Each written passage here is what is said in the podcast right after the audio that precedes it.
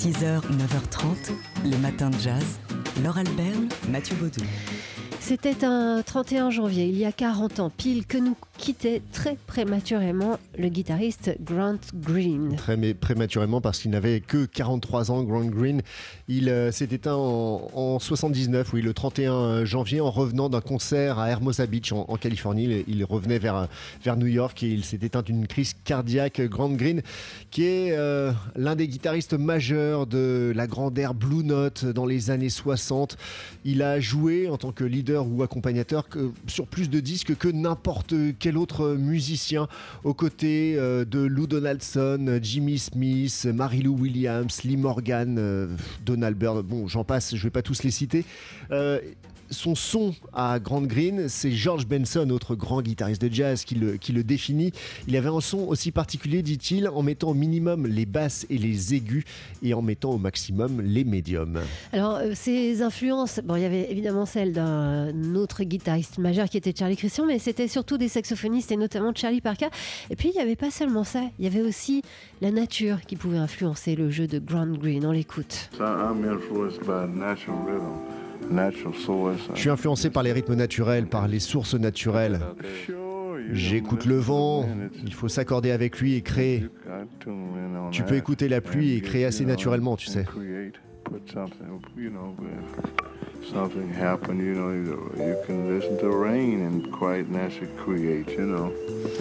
Grand Green sur TSF Jazz, inspiré par la nature, et qu'on écoute ici avec un extrait de son premier album pour le label Blue Note en 1961. Il n'avait que 26 ans.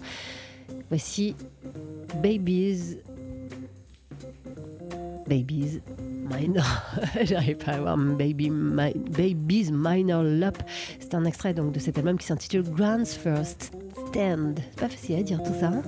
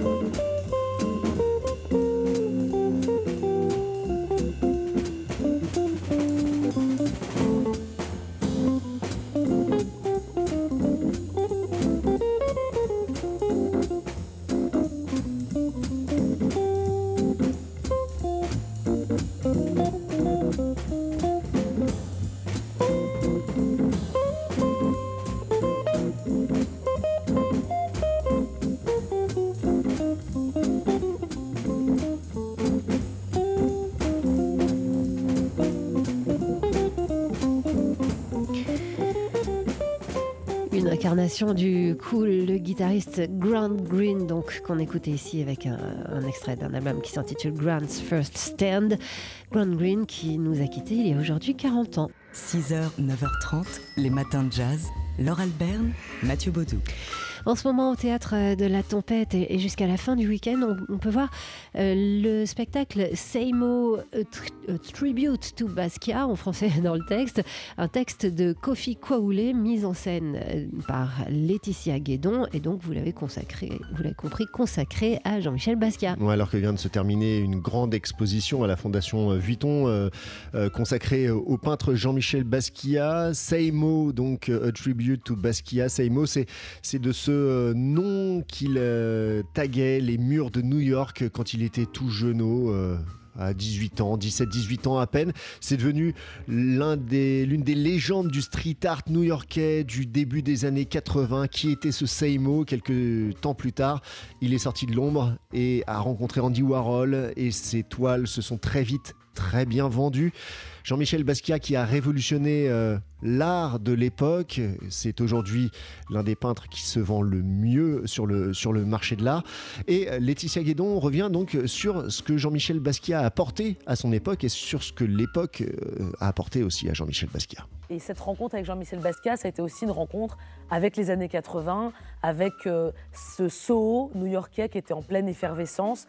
Jean-Michel Basquiat est aussi ça, quelqu'un qui crée à un moment donné euh, dans le New York de l'époque une identité, euh, une nouvelle identité artistique, euh, poétique, politique dans l'art contemporain. Voilà, Laetitia Aguet donc est la metteuse en scène de ce texte de Kofi Kwaoulé, Seimo, Tribute to Basquiat, donc consacré aux, premières années de, de, street art de, de Jean-Michel Basquiat. Merci. Oh là, c'était même quand on a un rhume, comme on a de la vapeur dans le cerveau. un spectacle à voir au théâtre de la tempête jusqu'au 2 février. Et vous le savez, le jeudi, on parle d'art dans les matins de jazz. Et même quand on parle de théâtre, on parle d'art. Vous avez remarqué? 6h, 9h30, les matins de jazz. Laure Alberne, Mathieu Dodé. Aujourd'hui, c'est jeudi. On parle art dans les matins de jazz avec vous, Fabien Simode, le rédacteur en chef du magazine L'œil. Alors ce matin, bonjour Fabien, vous nous parlez de Banksy.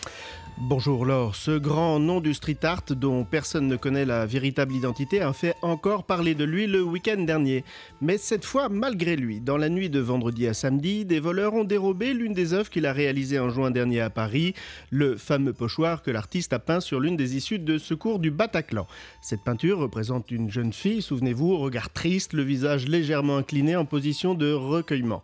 Qu'il s'agisse d'un hommage aux victimes du Bataclan n'a visiblement pas ému les voyous qui ont découpé la porte à la disqueuse avant de l'emporter sous le bras. Alors il faut dire que c'est pas la première fois hein, qu'une œuvre de Banksy disparaît en pleine rue. La chose est même courante puisqu'une peinture qui représentait un enfant cousant des drapeaux britanniques avait déjà été arrachée de son mur en 2013. Vous avez raison, Laure. Et quand elles ne sont pas volées, eh bien les œuvres sont souvent détruites lors de travaux, voire effacées par les habitants. Ce fut le cas, par exemple, d'une peinture représentant des pigeons tenant des pancartes contre l'immigration qui fut jugée à tort raciste en 2014. Résultat, quand une peinture de Banksy apparaît quelque part dans le monde, la communauté des fans de l'artiste immense s'organise pour la protéger en la recouvrant de plexiglas, voire cela s'est vu en embauchant un vigile pour la garder.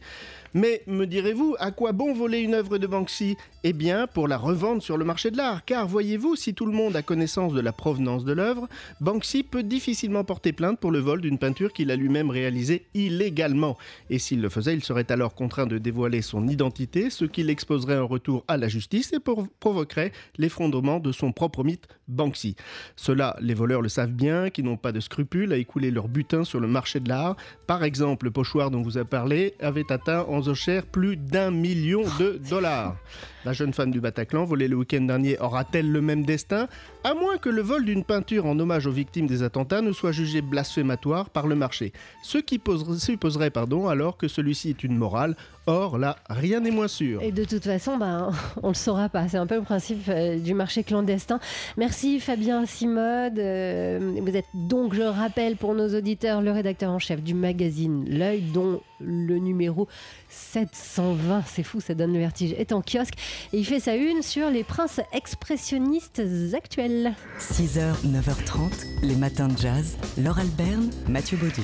On parle d'art ce matin dans les matins de jazz avec vous, Fabien Simode, rédacteur en chef du magazine L'œil. Et vous avez quelques nouvelles du monde de l'art. Un chiffre pour commencer. Près de 700 000 visiteurs ont vu cet automne les expositions Chile et Basquiat, annonce la Fondation Vuitton à Paris. Une fréquentation qui peut sembler en recul au regard des 1 200 000 visiteurs enregistrés pour la précédente exposition Choukin, mais qui confirme en réalité l'intérêt du public pour la fondation privée. À titre indicatif, la très belle exposition Moucha au musée du Luxembourg n'a accueilli dans le même temps que 350 000 visiteurs, soit tout de même l'une des meilleures fréquentations du musée. Politique culturelle maintenant. Paris et Berlin vont créer quatre instituts culturels franco-allemands à l'étranger, révèle le journal des arts cette semaine. Les quatre instituts, inscrits dans le traité d'Aix-la-Chapelle signé par Emmanuel Macron et Angela Merkel en janvier, seront implantés au Brésil, en Italie, en Irak et au Kirghizistan en Asie centrale. Si la France et l'Allemagne collaborent déjà ensemble sur le plan culturel, la création d'un institut binational est une grande première qui pourrait marquer le début d'une nouvelle coopération entre les deux pays, un symbole assurément fort dans une Europe désunie. Bon, si je comprends bien tout ça, c'est des bonnes nouvelles euh, du monde de l'art. Est-ce que vous avez une expo à nous conseiller pour ce week-end, Fabien? Alors je vous propose non pas une exposition temporaire, mais les collections permanentes d'un musée, le Louvre. Le musée expérimente en effet depuis janvier l'ouverture gratuite au public en nocturne tous les premiers samedis de chaque mois. Ces nocturnes, qui remplacent la gratuité de certains dimanches, sont destinées à séduire un public francilien, plus jeune et plus familial qui n'a pas l'habitude de venir au musée. Au programme donc les chefs-d'œuvre du Louvre, dont la Joconde ou la Vénus de Milo, dans des conditions de visite idéales et des activités ludique comme une visite à la lampe torche. Alors pour cela, rendez-vous au Louvre samedi soir de 18h à 21h45. Je le rappelle, c'est gratuit. Merci Fabien, bon week-end. Je, je rappelle moi de mon côté que le magazine L'œil est en kiosque avec une une sur qui sont les peintres expressionnistes actuels. 6h, 9h30, les matins de jazz. Laure Alberne, Mathieu Baudou. Il vous reste quelques jours pour aller au théâtre de la Tempête à la cartoucherie de Vincennes, découvrir le spectacle Seimo, a Tribute to Basquiat. Un texte de Kofi euh, Kwaoulé, une mise en scène de Laetitia Guédon à propos donc de Jean-Michel Basquiat, alias Seimo, au début de sa carrière quand il était street artiste et qu'il taguait les murs du New York du début des années 80. Il était tout jeune, tout minot. C'était avant sa rencontre avec Andy Warhol et avant que ses toiles ne se vendent déjà hein, de son vivant plusieurs centaines Avant, de euh, milliers de dollars. Avant qu'il se fasse repérer par une galériste. Exactement. Euh, donc Jean-Michel Basquiat, l'étoile filante de l'art contemporain, euh, qui était euh, enfant d'un couple, lui était haïtien, elle portoricaine, et Seimo, enfin plutôt Jean-Michel Basquiat, qui a fait du racisme et de sa condition d'Africain américain, euh, l'un des thèmes centraux de, son œuvre.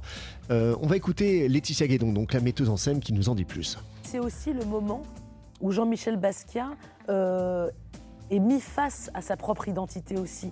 Son père est d'origine haïtienne, sa mère est portoricaine, mais lui est vraiment né à New York, il est new-yorkais, et on le ramène aussi à son identité d'homme noir, euh, d'homme métis. Euh, on est dans une Amérique qui s'affranchit à peine de la ségrégation, et c'est euh, tout ce qui a à un moment donné traversé Jean-Michel Basquiat pour se construire qui m'a intéressée dans ce moment plus fragile et, et moins assuré euh, euh, qui était la, la naissance en fait de Basquiat.